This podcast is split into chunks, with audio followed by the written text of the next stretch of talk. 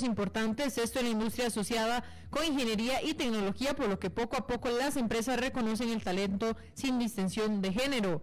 En información del mundo, una nicaragüense que se encontraba embarazada falleció dentro de un trailer que estaba abandonado con 160 migrantes en Moclova, que es zona fronteriza con Estados Unidos. Y la nueva película de Batman ya supera los 100 millones de dólares y de esta manera se convierte en la primera película del año en superar esta cifra. En una hora más noticias. Noticias cada hora en...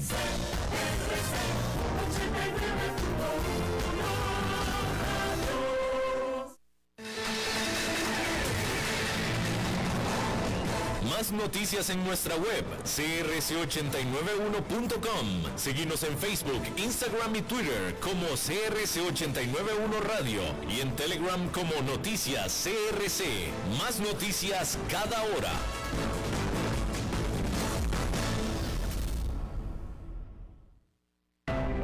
El valor en la ética incluye no tener miedo de lo que se dice y a quién se le dice, sin importar las consecuencias o represalias que puedan sobrevenir. Entre los valores éticos más relevantes se pueden mencionar justicia, libertad, respeto, responsabilidad, integridad, lealtad, honestidad y equidad. Los valores éticos se adquieren durante el desarrollo individual de cada ser humano en el entorno familiar, social, escolar e inclusive a través de los medios de comunicación.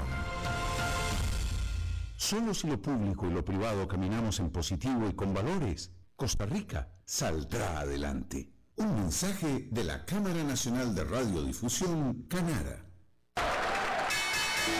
Bienvenidos a un episodio más de Wall Street en un minuto, un servicio informativo sobre los mercados internacionales desde Transcomer, puesto de bolsa de comercio. Hola, soy Arturo Londoño, corredor de Bolsa de Comercio. Jets y yates en fuga.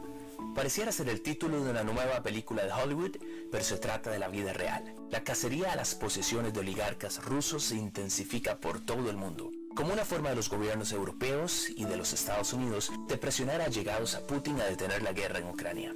Pero ¿quiénes son estos oligarcas? Se le conoce como oligarquía a un grupo de billonarios que en los 90, durante la caída de la Unión Soviética, lograron comprar empresas del Estado con significativos descuentos. Empresas que luego en el sector privado se valorizaron por muchísimas veces su costo original. Este grupo no es solo poderoso económicamente, sino también en nivel de influencia con el gobierno ruso. Las empresas de estos oligarcas han sido fuertemente golpeadas, pues sus acciones han bajado significativamente, al punto que la bolsa rusa ha tenido que estar cerrada en un esfuerzo por contener la caída libre. Actualmente hay un esperanzador cese al fuego con aperturas de corredores humanitarios, lo que ilusiona al mundo de que estemos tal vez más cerca de un cese al conflicto. Este episodio de Wall Street en un minuto fue presentado por Transcomer, puesto de bolsa de comercio.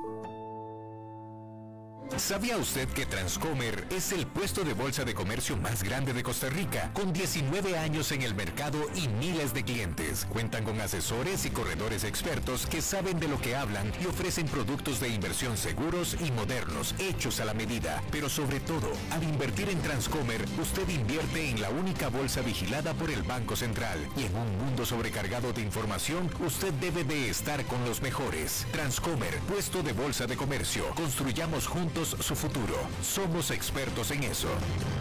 CRC 89.1 Radio y Cadena Radial Costarricense no se hacen responsables por las opiniones emitidas en este programa. Transcomer, puesto de bolsa de comercio, presenta a las 5 con Alberto Padilla.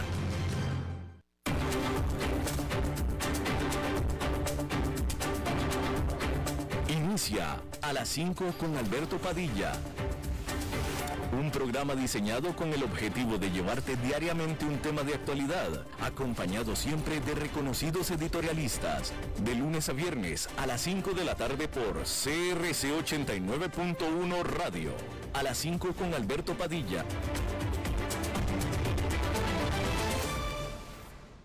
Hola, ¿qué tal? Saludos, bienvenidos. Muchas gracias por estarnos acompañando, gracias por estar ahí. Le mando cálidos saludos desde la señal y las instalaciones de CRC 89.1 Radio en San José, Costa Rica, desde donde estamos transmitiendo hasta el punto, en el tiempo y en el espacio en el que usted nos está escuchando. Síganos en nuestras redes sociales, Alberto Padilla. Eh, estamos en podcast, estamos en Facebook Live, estamos en el canal de YouTube. Eh, y bueno, en podcast nos pueden encontrar en los más importantes, eh, Spotify, Apple Podcast, Google Podcast, etcétera, etcétera. En esta ocasión, tratando de controlar los incontrolables, al otro lado de los cristales está el señor David Guerrero y la producción general de este programa desde Bogotá, Colombia, a cargo del señor Mauricio Sandoval. Y bien, vamos a comenzar hablando de eh, la situación, pues, tétrica, helada que está sucediendo en los mercados. Hay que comenzar hablando de que el aumento de los precios del petróleo desde que Rusia invadió a Ucrania ha sido como usted seguramente ya sabe, simplemente dramático. Pero los analistas y los comerciantes creen que esta subida podría ser solo el comienzo, ya que las advertencias de crudo de hasta de 200 dólares el barril comienzan a diseminarse por el mercado. Este lunes el precio del petróleo se disparó a su nivel más alto desde el 2008, con los reportes de las naciones occidentales considerando un embargo sobre el crudo de Rusia, el segundo exportador más grande del mundo. Los futuros del crudo estadounidense subieron un 6% para negociarse a 123 dólares barril. El crudo Brent, el punto de referencia mundial, se disparó brevemente hasta los 139 dólares el barril antes de retroceder hasta 125 dólares y al cierre quedó en aproximadamente 120 dólares barril que de todos modos es el nivel más alto multianual y este salto que dio lo coloca con un 35% de ganancia en su precio en un solo mes. Hasta ahora, la administración Biden se ha mantenido alejada de las sanciones directas sobre el enorme sector energético de Rusia, mientras el presidente Vladimir Putin continúa intensificando la guerra en Ucrania. Sin embargo, eso podría estar cambiando a medida que aumenta la presión bipartidista y Ucrania pide sanciones aún más duras contra Moscú. Y es que el secretario de Estado norteamericano, Anthony Blinken, dijo que ahora estamos hablando con nuestros socios y aliados europeos para considerar de manera coordinada la posibilidad de prohibir la importación de petróleo ruso mientras nos aseguramos que todavía haya un suministro adecuado de petróleo en los mercados mundiales. Pero para muchos en Occidente ya existe una prohibición de facto sobre el petróleo ruso porque los transportistas, las compañías de seguros y los bancos han decidido que no quieren correr el riesgo de incurrir en sanciones o lidiar con los problemas logísticos de recoger cargamentos rusos y han estado buscando suministros en otros lugares. Pero debido a que un embargo formal sería más concreto, los inversionistas están asustados. Hay que decir que a estas declaraciones del secretario de Estado de Estados Unidos, los países europeos no dijeron mayores comentarios. Nadie suscribió realmente lo que dijo Anthony Blinken. Y hay que decir una cosa, Europa en general es muy dependiente del petróleo ruso, mientras que Estados Unidos es básicamente autosuficiente.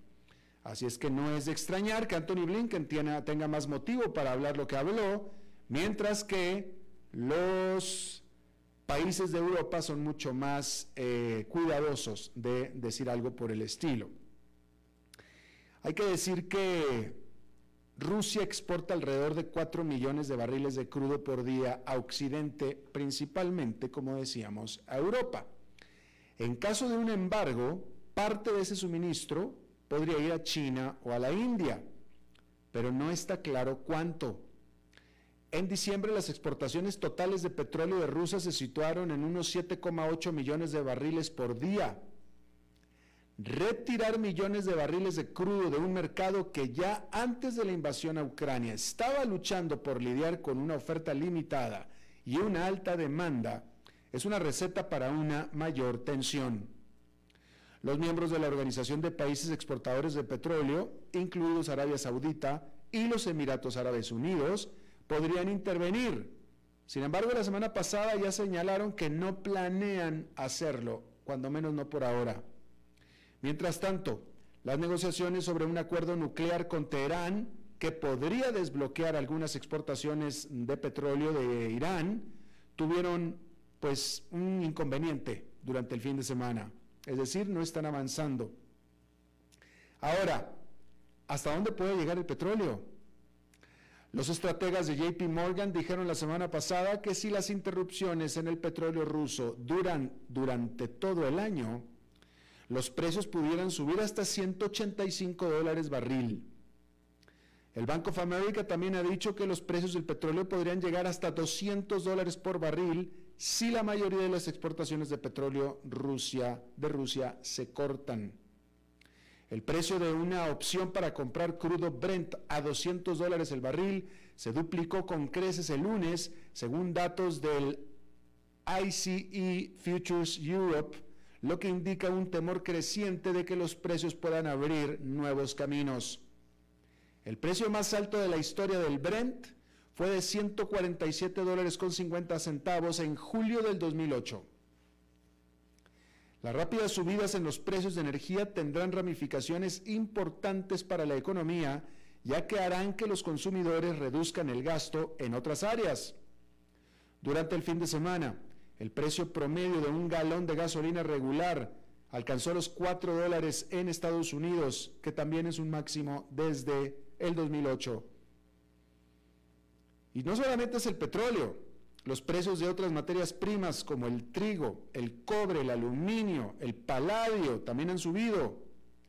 El índice de materias primas de Bloomberg subió un 13% la semana pasada para su mayor aumento registrado.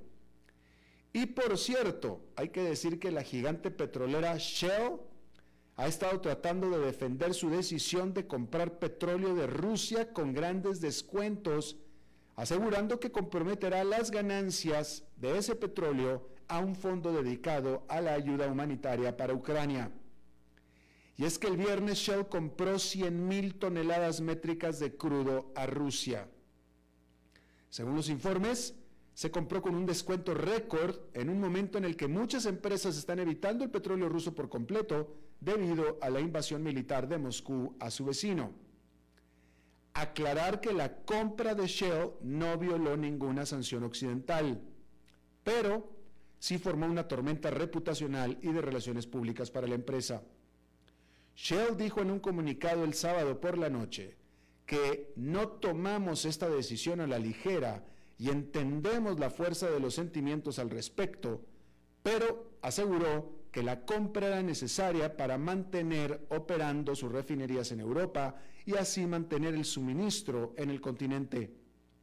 Básicamente, si no adquiriese petróleo, inevitablemente habría desabasto de combustible. Shell enfatizó que continuaremos eligiendo alternativas al petróleo ruso siempre que sea posible, pero esto no puede suceder de la noche a la mañana debido a la importancia de Rusia para el suministro mundial.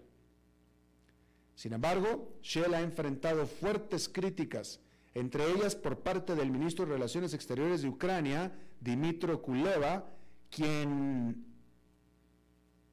eh, quien está pidiendo al mundo que las empresas corten los lazos comerciales con Rusia por completo. El canciller preguntó por Twitter a Shell si acaso el petróleo ruso no le olía a sangre ucraniana. A principios de esta semana, Shell había anunciado que tenía la intención de salir de sus empresas conjuntas con el gigante ruso de gas, Gazprom y sus entidades relacionadas. Y bueno, ante esta jornada, eh, eh, la reacción de los mercados bursátiles de ninguna manera podía ser positiva, sino absolutamente todo lo contrario.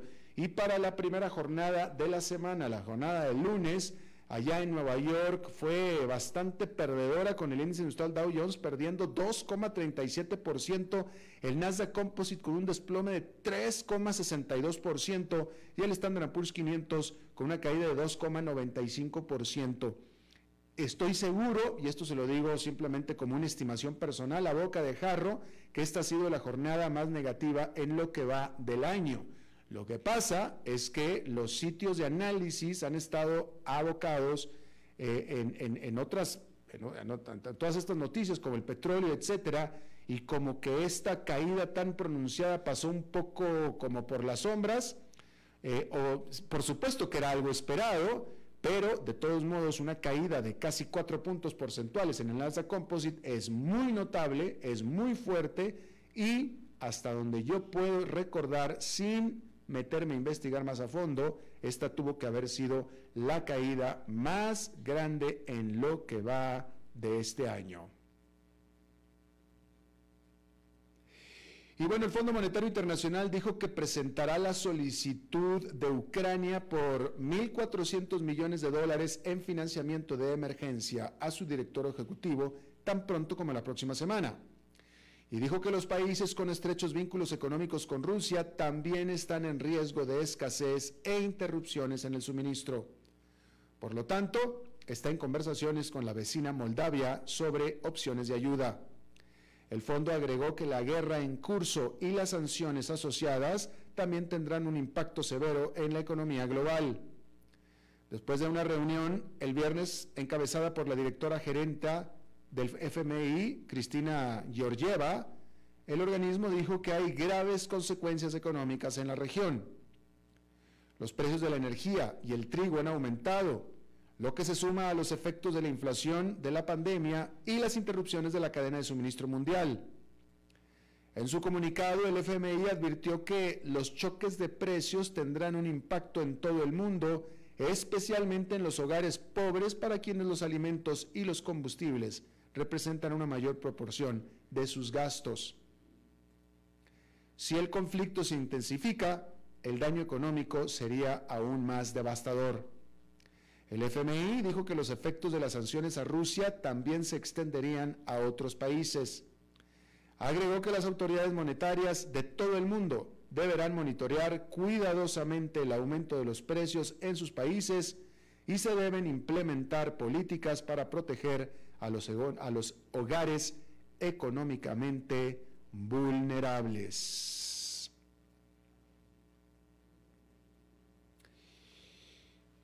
Bien, comentar que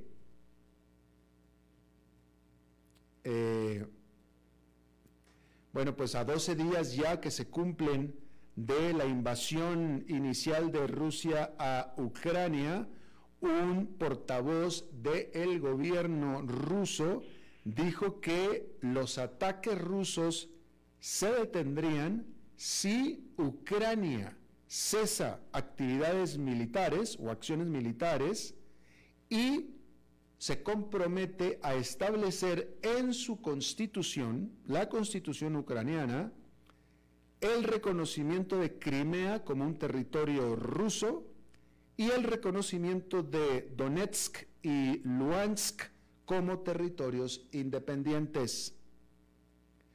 Hay que decir que analistas subrayaron que estas últimas demandas de Rusia no incluyen la des, lo que ellos le llaman la denazificación, la denazificación, es decir, que se quite lo nazi de Ucrania, lo cual se interpreta como eh, la instalación de un nuevo régimen. Es decir, que en esta demanda Rusia no está pidiendo un nuevo régimen. Lo único que pide son sus demandas en el sentido de que se le reconozca la propiedad de Ucrania y se reconozca como territorios independientes a Donetsk y Luhansk. Ahí lo tiene usted. Y decir que, bueno, pues precisamente Ucrania rechazó una oferta por parte del gobierno ruso para el establecimiento de corredores humanitarios para permitir la evacuación de civiles de la capital de Ucrania, Kiev, y también de la ciudad de Kharkiv.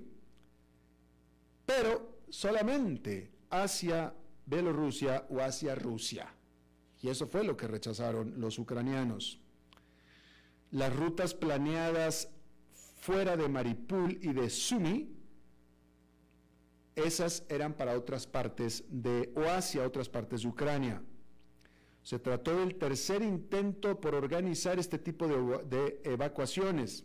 Los primeros dos colapsaron porque continuaba la guerra, continuaban cayendo bombas, etc.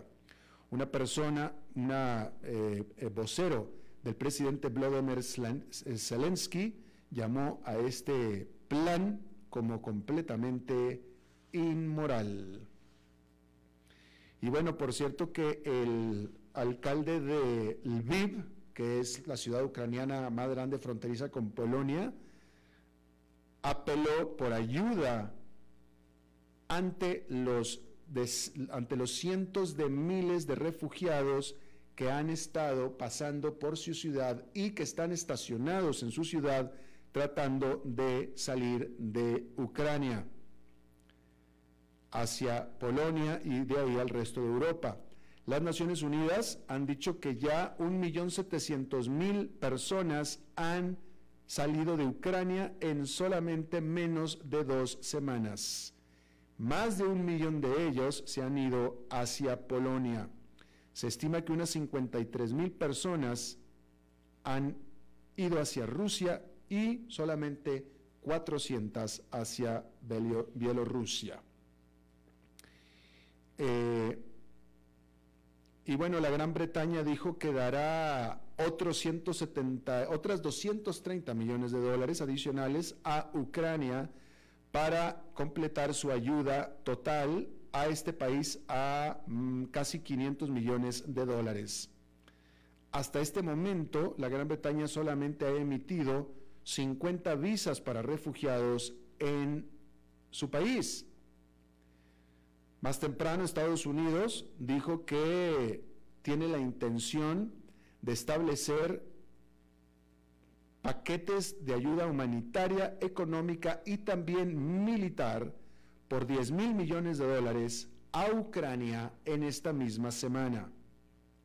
Mientras tanto, Elon Musk, el jefe de SpaceX, de esta empresa espacial privada, acordó el mandar más terminales satelitales Starlink para permitir a más ucranianos el que tengan acceso a la Internet. Hay que decir que Dinamarca está teniendo o va a tener un referendo en junio para ver si se eh, adhiere Dinamarca a la política de defensa de la Unión Europea. Todo esto a partir, por supuesto, de la decisión de Rusia, país con el que bordea Dinamarca, a Ucrania. Y es que los daneses habían negado pertenecer a la política de defensa de la Unión Europea hace 30 años. Hay que decir que Finlandia, país que también tiene frontera con Rusia, está debatiendo en su parlamento si se unen o no a lo que hasta ahora se habían negado a unirse, que es a la OTAN. Decir que cada una de las cuatro más grandes firmas contables del mundo, Deloitte, EY, lo que antes era Ernst Young, KPMG y PricewaterhouseCoopers, anunciaron que dejarán de hacer negocios en Rusia.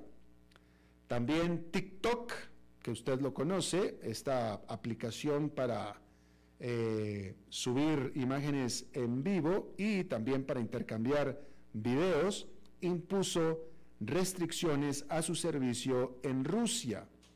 TikTok, que es China, dijo que no tenía otra opción, dada la nueva ley en contra de los fake news o de la información falsa que estableció el Parlamento ruso y firmó el presidente Vladimir Putin que castiga a quien sea por diseminar información, la que sea, por más verdad que sean los hechos, pero que contradiga la narrativa del el Kremlin, con castigos de hasta 15 años de cárcel.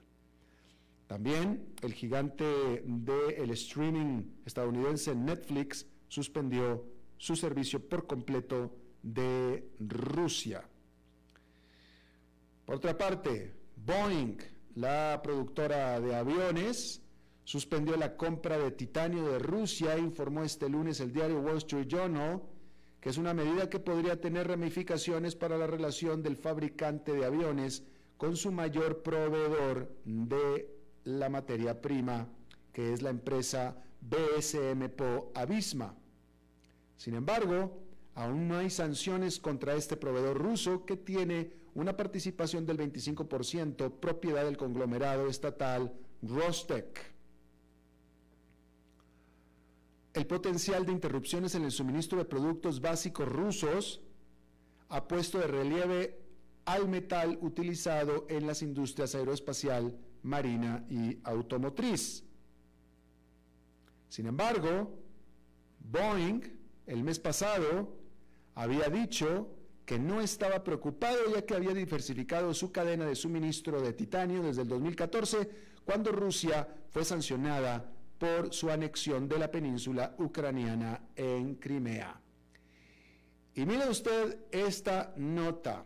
El productor del vodka Stolichnaya, el Stoli, el Stolichnaya, uno de los vodkas más famosos de Rusia, anunció que básicamente está cambiando de nombre. Básicamente. Y esto, por supuesto, como respuesta directa a eh, la posición, oposición vehemente a la invasión de Ucrania por parte del fundador de Stolichnaya. ¿Sí? Y bueno, este vodka que es famoso porque se mercadea como ruso, de hoy en adelante se va a llamar oficialmente, simplemente como se le conoce, no oficialmente, Stoli. Entonces ahora ya no va a ser Stolichnaya, que suena muy ruso, ahora va a ser Stoli. ¿Sí? Y bueno, eh, hay que decir que de todos modos, este, este licor, este, este vodka, se, se mercadea como vodka ruso, pero en realidad es producido en Latvia, desde que su fundador se exilió de Rusia por estar enemistado con Vladimir Putin. ¿Sí? Así es que ni siquiera era ruso. Y bueno, eh, la compañía también citó a sus, el propio deseo de los empleados de, eh, tomar esta medida eh, que representa pues las raíces latvias también en contra de Rusia. También en esta semana el productor de Stoli había anunciado que hoy en adelante iba a usar solamente productos eslovacos para sus ingredientes que antes traía de Rusia. Ahí lo tiene usted. ¿Sí? Hay que decir que, y esto es eh, eh, irónico, pero eh, cada vez crecían más los llamados para que se boicoteara al uso de vodka en el mundo. ¿Sí? Dejemos de usar vodka. Pero resulta que ahora que nos fijamos bien, que empezamos a pensarlo y lo veamos bien, la realidad es que el vodka ruso hecho en Rusia solamente es una pequeña fracción de los 7 mil millones de dólares anuales que se venden de vodka en el mundo. En, Estados Unidos, por ejemplo, en todos Estados Unidos, solamente menos de 1% del vodka que se consume ahí es producido de hecho en Rusia. De hecho, en Estados Unidos más de la mitad del vodka que se consume ahí está hecho de hecho en Estados Unidos. Ahí lo tiene usted. Y bueno, en una nota un poco más seria, eh, un grupo de laureados con el Premio Nobel de la Paz del mundo, por supuesto, encabezados por el Premio Nobel de la Paz Oscar Arias, que fue presidente de Costa Rica, eh, lanzó un comunicado conjunto, pues por la paz, literalmente por la paz. Es un comunicado que de hecho escribió Oscar Arias y que suscribieron el resto del grupo de laureados. Escriben, creo en el poder de la razón y en la fuerza del diálogo, En un mundo ideal, todo conflicto o diferencia entre países debe resolverse por medio del diálogo y la negociación. El uso de la fuerza militar debería de ser siempre el último recurso. Sin embargo, el clamor principal en este momento es enviar todo el armamento posible para que los valientes ucranianos puedan enfrentarse a los tanques y a la aviación rusa, lo que nos hace pensar que la guerra se prolongará durante mucho tiempo más. Si bien ha habido encuentros esporádicos en la frontera Bielorrusia y Ucrania entre funcionarios de ambas partes, pero de nivel bajo y sin poder decisorio sobre temas trascendentes, considero que ha llegado la hora de acudir a una mesa de negociación para dialogar y negociar cuanto antes un cese de fuego que silencie los cañones y nos permita alcanzar los acuerdos que nos conduzcan a la terminación de este conflicto. No es escalando el conflicto como se va a solucionar la guerra. La enseñanza que me dejó el haber llegado a los acuerdos de las guerras centroamericanas de la década de los 80 es que los interlocutores deben ser del más alto nivel como ministros de Relaciones Exteriores y preferentemente jefes de gobierno. Ahí lo tiene usted. Lo firman el presidente Oscar Arias, Lech Walesa, Premio Nobel de la Paz 1883, José Ramos Horta, Premio Nobel de la Paz 96, Judy Williams, Premio Nobel de la Paz 97, Lord William David Trimple, Premio Nobel de la Paz 98, Mohamed Yunus, Premio Nobel de la Paz 2006 y Leyman Gobi, Premio Nobel de la Paz 2011. Esto hasta que lo escribieron el domingo, seguramente este lunes se unieron más. Ahí lo tiene usted. Vamos a una pausa y regresamos con más a las 5 con Alberto Padilla por CRC 89.1 Radio. El valor en la ética incluye no tener miedo de lo que se dice y a quién se le dice, sin importar las consecuencias o represalias que puedan sobrevenir. Entre los valores éticos más relevantes se pueden mencionar justicia, libertad, respeto, responsabilidad, integridad, lealtad, honestidad y equidad. Los valores éticos se adquieren durante el desarrollo individual de cada ser humano en el entorno familiar, social, escolar e inclusive a través de los medios de comunicación. Solo si lo público y lo privado caminamos en positivo y con valores, Costa Rica saldrá adelante. Un mensaje de la Cámara Nacional de Radiodifusión, Canara.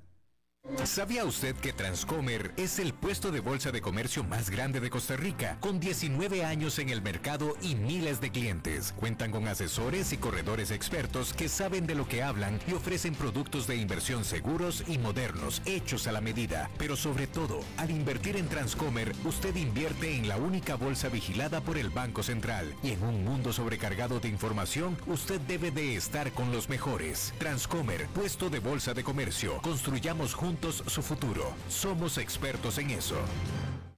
Desde los verdes bosques de nuestra montaña nos llega Agua Cerros de la Riva, agua fresca de manantial que te permitirá vivir en equilibrio, proteger tu salud y la de tu familia, libre de sustancias químicas, envasada sin alterar su naturaleza a 2.000 metros de altura.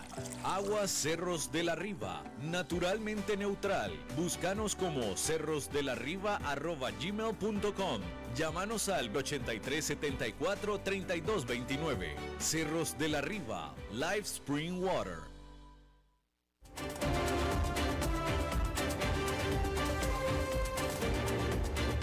Seguimos escuchando a las 5 con Alberto Padilla. Bueno, ah, una, una jornada muy intensa, noticiosa, económica. Yo creo que la primera pregunta que debemos hacernos es si realmente el mundo puede prescindir del petróleo ruso. Vamos a hablar de estos temas. Está con nosotros y le agradezco muchísimo el economista Eric Petrick. Él eh, ha sido diplomático por mucho tiempo, actualmente es consultor en materias económicas de la CEPAL, la Comisión Económica para América Latina y el Caribe, y se conecta con nosotros desde Chile. Muchísimas gracias, Eric, por estar con nosotros. Alberto, un gusto. Gracias por la invitación y por la oportunidad em, de mostrar la visión que tenemos nosotros como equipo de lo que está pasando en este conflicto entre Rusia y Ucrania. no voy a entrar en, el origen ni en temas geopolíticos, entiendo que la invitación es para conocer cuáles son los efectos económicos que, que tiene el conflicto y en particular sobre nuestra América Latina y el Caribe. Efectivamente, así es, pero una, una pregunta un poco más amplia. Eh, es, es, es, eh, ¿Podemos pensar en que el mundo puede vivir sin el petróleo de Rusia, siendo que Rusia es el segundo productor más importante del mundo?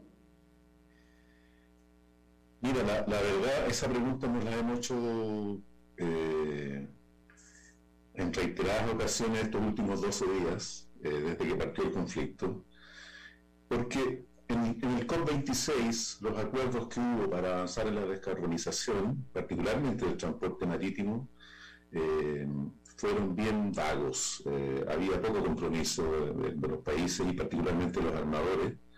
Eh, pero hoy día que el petróleo, que todos sabemos que es de la más mala calidad con la que se alimentan los buques, desde el año 2000 ya no tiene azufre, y, de aquí en adelante eh, solo pudiera subir ya hasta 900 dólares la tonelada, ¿no es cierto? Eh, significa que muy probablemente el proceso de descarbonización va a pasar eh, más rápido de lo que estábamos esperando. Fue, es lo mismo que nos pasó con el COVID-19 y todo lo que es la digitalización de los procesos del comercio y el comercio electrónico. Así es. En, lo inmediato no vamos a poder vivir sin el petróleo ruso, eso está clarísimo. Mm. Pero si ustedes miran cómo se están moviendo las fichas, eh, Europa y en particular Alemania, para dar un ejemplo práctico, eh, ha encargado la construcción de varios buques tanques eh, de GNL para poder traer desde otras latitudes el gas que ellos necesitan para alimentar su matriz energética. Recordemos que Alemania renunció a la energía nuclear. Y están dando pasos agigantados por fomentar el hidrógeno verde, eh, que es por lejos eh, el combustible menos contaminante que podemos imaginar. Y fíjense ustedes que eh, el origen de ese hidrógeno verde, y es verde porque está alimentado por energías renovables no convencionales, es justamente América Latina. países como Chile tienen un potencial gigantesco, además de que son Chile tiene las reservas, casi el 50% de las reservas de litio del mundo, y las baterías que van a almacenar ese hidrógeno va, a ser probablemente de litio. Pero Argentina está en una condición muy parecida, Perú, Colombia, Brasil, y mismo Costa Rica, a mi mejor entender, tiene condiciones inigualables para eh, desarrollar con mucha fuerza las energías renovables no convencionales que permitirán en un futuro cercano eh, producir hidrógeno verde y transportarlo a los mercados donde se hace necesaria esa energía. El problema está eh, en el transporte hasta hoy día, pero eso se está logrando a través de distintos métodos de compresión, como se logró con el GNL, ¿no es cierto?, que, se comprime, se transporta en estos buques gigantescos a, a los destinos donde se requiere pero claro, eso no va a pasar de la noche a la mañana. De hecho, los buques tanques están eh, encargados y su despacho va a, partir recién en 2023 y los últimos se entregarán en 2025. Entonces, eh, en, lo inmediato, por supuesto, va a haber una crisis, va a haber un, incremento del precio del petróleo que nos va a afectar a todos.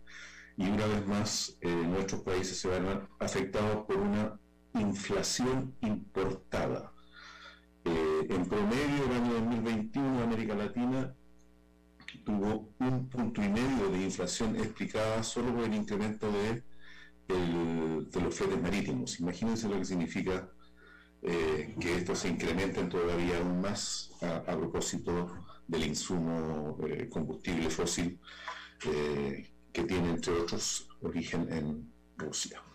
Claro, eh, y te agradezco mucho que hayas traído eh, esta perspectiva positiva, porque efectivamente, como tú estás diciendo, Eric, en, la historia, sobre todo la reciente, de las espirales de los precios del petróleo, han traído consigo, es decir, cuando el petróleo está caro, ha traído consigo una, una evolución, una evolución de los combustibles alternativos y, hacemos grandes avances y grandes avances, que es lo que tú estás invocando en este momento.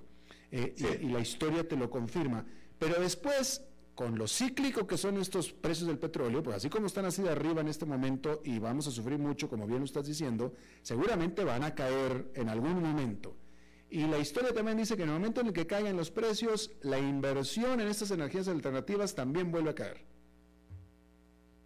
Sí, lo que pasa es que las inversiones eh, en estas energías alternativas renovables no convencionales, estoy hablando de parques eólicos, pero también de parques solares, eh, aquí en el norte de Chile, eh, yo soy oriundo de Antofagasta, en mi región, hay un eh, parque que se llama Cerro Dominador, es una entrevista que es un, proyecto de energía solar que costó 3 mil millones de dólares. Y esa inversión ya está instalada ahí para quedarse. Ahora, la demanda local que tiene Cerro Dominador eh, Antofagasta una región minera por excelencia, eh, es local, eh, pero hay otras iniciativas en curso. Quiero decirles que solo en Chile hay 60 iniciativas distintas para poder generar hidrógeno verde a través de energías renovables no convencionales. Y bueno, han llegado inversionistas de todas latitudes, particularmente de Holanda, Alemania, Gran Bretaña eh, y Dinamarca. Eh, y en su momento también llegaron eh, inversionistas rusos, mm. pero por alguna razón no prosperó su intención de invertir en Chile, probablemente por una cuestión de geografía y de distancia.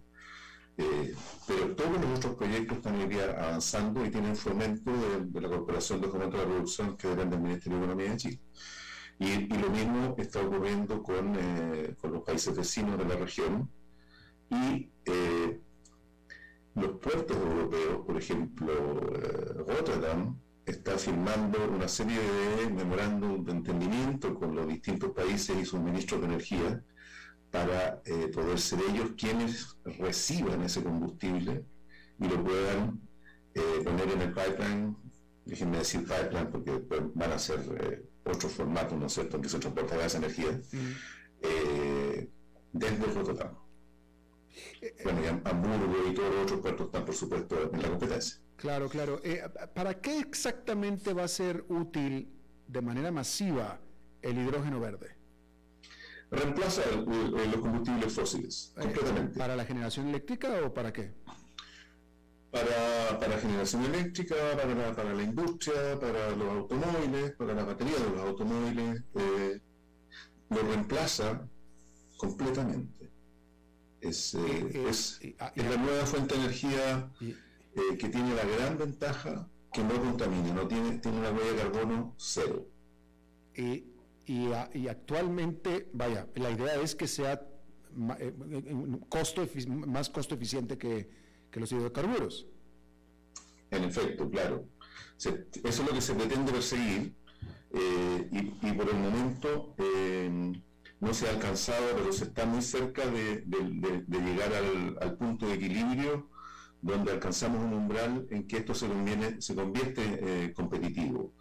Y, y, bueno, si el precio del petróleo continúa en aumento, por supuesto, eh, se va a adelantar la inversión eh, que estaban pensada para un par de años más, eh, que no es el caso de Chile, ni de Argentina, ni de Brasil, que están invirtiendo fuertemente en, estas energías. Entiendo que Colombia también. y, y claro, puede reemplazarla en, en, el corto plazo, lo que es una muy buena noticia para nuestra región pero también para el mundo, porque yo creo que ahora la COP27, que se celebra este año, eh, van a tratar estos temas con mucha fuerza. Claro, pero bueno, como tú bien estabas diciendo, esto es así como que para un poquito más de largo plazo y ojalá y así sea en el sentido de que se concrete. Pero hablemos del 2022. Pareciera que viene un año muy difícil para, eh, para América Latina, ¿no es cierto? Eso es muy cierto, es lamentablemente cierto, más allá de, las noticias positivas que pueda eh, eh, significar el hecho de que algunos commodities como el cobre, en el caso de Chile, eh, la soya y otros, estén subiendo de precio. lamentablemente la producción agrícola depende con mucha fuerza de fertilizantes que son traídos justamente desde Rusia y Ucrania. toda, la, toda la producción de, trigo brasileña y la, la, cerveza, por ejemplo, que se produce en Pernambuco, toda la malta eh, extraída de esa zona. Eh, no olvidemos que Rusia y, Ucrania son eh, graneleros por excelencia, tienen, tienen una participación, muy baja en el, en el, comercio por contenedores porque ellos mueven mucho, mucho granele y, el color de la bandera de Ucrania no es casualidad, ¿no es cierto? El, azul del cielo, de, sus ríos, de sus lagos, y el amarillo se explica por sus fértiles campos donde se, se cultiva distintos cereales, particularmente trigo y cebada. Eh, pero también producen fertilizantes eh, que son eh, traídos hacia nuestro subcontinente para, fomentar la producción de cereales y esa cadena de producción se va a ver afectada por este por esta guerra. Claro. Es, triste, pero es así. Eh, sí, ahora, eh, ningún país de América Latina en general tiene grandes lazos comerciales con Rusia, ¿no es cierto? No, en general, eh, el, comercio con Rusia eh, no es significativo, eh, salvo por el caso de, Brasil en el, en, el, en el, caso de los fertilizantes. O sea, ahí estamos hablando en más o menos 3.700 millones de dólares al año en importación de fertilizantes. Es un número importante eh, cuando uno lo mira desde, nuestros países, naturalmente los volúmenes que, maneja Brasil y que maneja Rusia eh, no lo están. Pero, pero efectivamente son, son números importantes. sabemos ellos como socios, sabemos socios comerciales no son tan importantes. ¿Sabemos puntualmente si estos fertilizantes entran dentro de las sanciones? ¿Dentro de las? ¿Sanciones? No lo sabemos, hasta ahora eh, los acuerdos que han eh, alcanzado eh, aquellos que se oponen a, esta, a, esta, guerra es que se dejan pasar todos aquellos elementos que son necesarios para la salud y para, para la protección de, la, de, la, de, las personas, pero hasta ahora todos los otros productos del de la línea del listado aduanero de productos eh, están eh, impedidos de, transitar. Y eso genera además, porque como hay que fiscalizar que ello no ocurra, eh, significa que hay una ralentización de los procesos logísticos en los distintos puertos que genera nuevamente demoras y no va a ser sorpresa que en un rato más volvamos a tener un número importante de buques a la gira esperando ser atendidos porque las fiscalizaciones no han sido lo suficientemente expeditas. Claro, claro. Eh, eh, ahora, eh, una pregunta, la pregunta final. Con esta escalada de precios de petróleo, para los países exportadores de petróleo de Latinoamérica, no todo es ganar, o sea, no es necesariamente toda una buena noticia. No, no necesariamente porque no todo lo que es petróleo es petróleo. Todos sabemos que hay eh, distintas calidades de, petróleo, depende mucho de la capacidad de refinamiento que tenga cada país, eh, la capacidad que tenga también de transportar eh, esos nuevos mercados que se pudiesen abrir, ¿no es cierto? la cantidad de buque tanque que están disponibles para, para venir hasta, hasta nuestras costas a, llevar el producto eh, también van a tener una incidencia. Eh, y lo otro que va a tener una incidencia es el costo del flete. Eh, ¿Qué tan competitivo puede llegar a ser frente a otros que están más cerca? Yo escuchaba con atención tu ejemplo de, de, y, nosotros hemos llegado a la conclusión de que lo que llamamos el nearshoring, que es, es, la producción más cercana, ¿no es cierto?, pudiera empezar a tener un avance. Eh, eh, yo, yo soy economista de profesión, pero, pero mi primera profesión es ser optimista. y, creo que se puede dar también una oportunidad eh, de que nuestros intercambios comerciales se incrementen atendido que los costos de transporte van a ser tan altos que efectivamente nos va a volver a convenir comerciar entre nosotros, cuestión que no estaba ocurriendo puesto que la, la capacidad eh, de ofertar eh, precios sin competencia que tiene China y otros países del sudeste asiático, eh, perderían competitividad mm. producto del incremento de los fletes, por lo menos para este 2022. Claro, bueno, ese es un gran, gran tema para otra entrevista, ese definitivamente. Qué, bueno que lo trajiste aquí a la palestra. Eric eh, Petrick, economista actual, consultor en materias económicas de la CEPAL. Te agradezco muchísimo haber charlado con nosotros. Encantado, Alberto. Un gusto. Gracias, buenas tardes. Vamos a hacer una pausa y regresamos con más.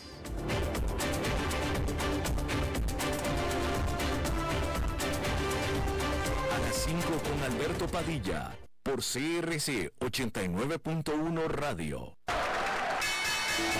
Bienvenidos a un episodio más de Wall Street en un minuto, un servicio informativo sobre los mercados internacionales desde Transcomer, puesto de bolsa de comercio.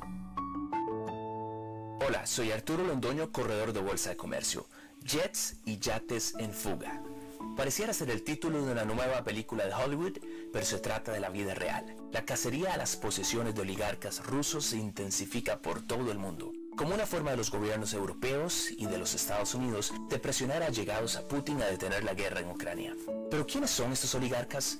Se le conoce como oligarquía a un grupo de billonarios que en los 90, durante la caída de la Unión Soviética, lograron comprar empresas del Estado con significativos descuentos. Empresas que luego en el sector privado se valorizaron por muchísimas veces su costo original. Este grupo no es solo poderoso económicamente, sino también en nivel de influencia con el gobierno ruso. Las empresas de estos oligarcas han sido fuertemente golpeadas, pues sus acciones han bajado significativamente, al punto que la bolsa rusa ha tenido que estar cerrada en un esfuerzo por contener la caída libre. Actualmente hay un esperanzador cese al fuego con aperturas de corredores humanitarios, lo que ilusiona al mundo de que estemos tal vez más cerca de un cese al conflicto. Este episodio de Wall Street en un minuto fue presentado por Transcomer, puesto de bolsa de comercio.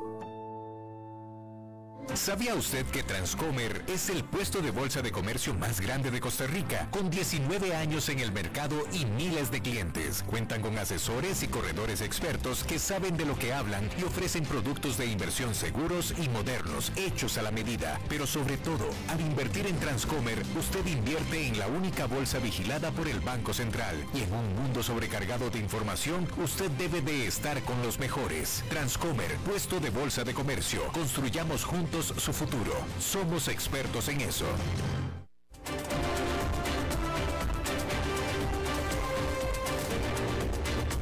Seguimos escuchando a las 5 con Alberto Padilla. Bueno, como cada semana vamos a hablar de bienes raíces con Eugenio Díaz. Eugenio. Hola Alberto, ¿cómo les va? Muy buenas tardes, saludos a ti y a todo tu auditorio. Feliz lunes. Igualmente para ti. Gracias, Alberto. El día de hoy les quiero hablar en este tema del sector inmobiliario de cinco razones por las que la gente tiene miedo de invertir en bienes raíces. Eh, además de que hoy en día con el tema de la guerra, que tanto se está hablando, por dicho estamos en América Latina, lejos del conflicto, y acá no impacta hasta el día de hoy, como están las cosas, no impacta, gracias a Dios. Por lo general existe un interés y un deseo genuino de invertir en bienes raíces. Pero les quiero nombrar el día de hoy cinco razones por las que la gente, en la mayoría de los casos, no puede o no quiere por cierto miedo invertir en bienes raíces. Así es que me voy al punto número uno, la falta de conocimiento en el mercado. La falta de conocimiento sobre el mercado inmobiliario suele eh, ser una de las razones por las que la gente no invierte y la mayoría de la gente piensa que no está familiarizado con este sector inmobiliario, que no tiene conocimientos internos como para poder comprar una propiedad adecuada como inversión. Ojo, no hablo de una vivienda primaria para vivir con la familia, sino como inversión. Y por lo tanto le da cierto miedo eh, entrar en este negocio, pero a la vez les genera cierta curiosidad, ya que se sienten en algún momento novatos pero se quieren acercar al negocio. Yo les digo que en este tema acérquense pues con las personas que lo pueden eh, asesorar y que no se sienta una gente novata en esto. El punto número dos, la gente que dice no tengo experiencia en los bienes raíces para tomar buenas decisiones. Y es que el invertir en bienes raíces suena fácil, pero no siempre es fácil. Existen muchas creencias limitantes de, para dar este primer paso para invertir en los bienes raíces, porque bien hemos sabido todos nosotros que en el transcurso de los años, en el transcurso de los siglos, los bienes raíces han demostrado ser una de las principales inversiones que a través de los años mantienen el poder adquisitivo de su dinero. Así es que es obvio que, con, invertir en bienes raíces pueda generar cierta eh, rentabilidad, pero el que no tiene experiencia, bueno, pues le da ese cierto temor. Otro grupo de personas, como punto número tres, que desgloso el día de hoy, dicen, no tengo tiempo. Y es que las personas muy ocupadas que no tienen tiempo para hacer algún tipo de inversión, pues también deberían en un momento dado que asesorarse con quien pueden. Naturalmente hay agentes inmobiliarios, hay eh, abogados, etcétera, cada uno en su, en su sitio, contadores públicos para el tema de los impuestos, que si usted se asesora correctamente, no tiene por qué desconfiar, ni tampoco tener todo el tiempo de sobra porque lo puede delegar en las personas que saben. Eh, otro punto importante que la gente a veces dice, mejor en lugar de meterme en este tipo de inversiones, mejor dejo crecer mi dinero en mi cuenta de ahorros, lo cual funciona, lo cual es correcto, sin embargo, pues como todos lo sabemos, jamás será eh, comparable el, crecer su inversión dejándolo en una cuenta de ahorros que haciéndolo en, otros en otro tipo de portafolios, como por ejemplo un portafolio inmobiliario. Ese es el tema del día de hoy, Alberto. Espero que las gentes que, que nos escuchan, las personas que amablemente nos prestan esta atención, puedan decidirse si tiene usted un ahorro y si usted quiere hacer una inversión en bienes raíces, me parece que es el momento porque el clima económico actualmente del país y la facilidad de créditos hipotecarios están mejor que nunca. Creo que es un buen momento para que usted pueda invertir. buen punto, Eugenio, porque, a ver, tú, dices que los factores son falta de conocimiento, falta de experiencia, falta de tiempo o falta de incluso de confianza, mejor me dejo el dinero en, el, en la cuenta de ahorro, pero todo eso se puede solventar eh, pues con ayuda, con asesoría de un experto, ¿no es cierto? De una Por gente supuesto, a consultar a su experto de confianza y eso le, le, ayuda perfectamente bien. Así es, Alberto, para que puedan hacer buenas inversiones inmobiliarias. Bueno, pues Eugenio Díaz, muchísimas gracias. Muchas gracias, Alberto. Les deseo una feliz semana a todos ustedes. Igualmente para ti también. Bueno, eso es todo lo que tenemos por esta emisión. Muchísimas gracias por habernos acompañado.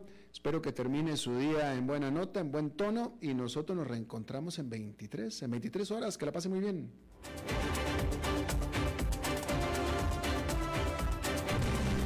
5 con Alberto Padilla fue traído a ustedes por Transcomer, puesto de bolsa de comercio. Construyamos juntos su futuro. Somos expertos en eso.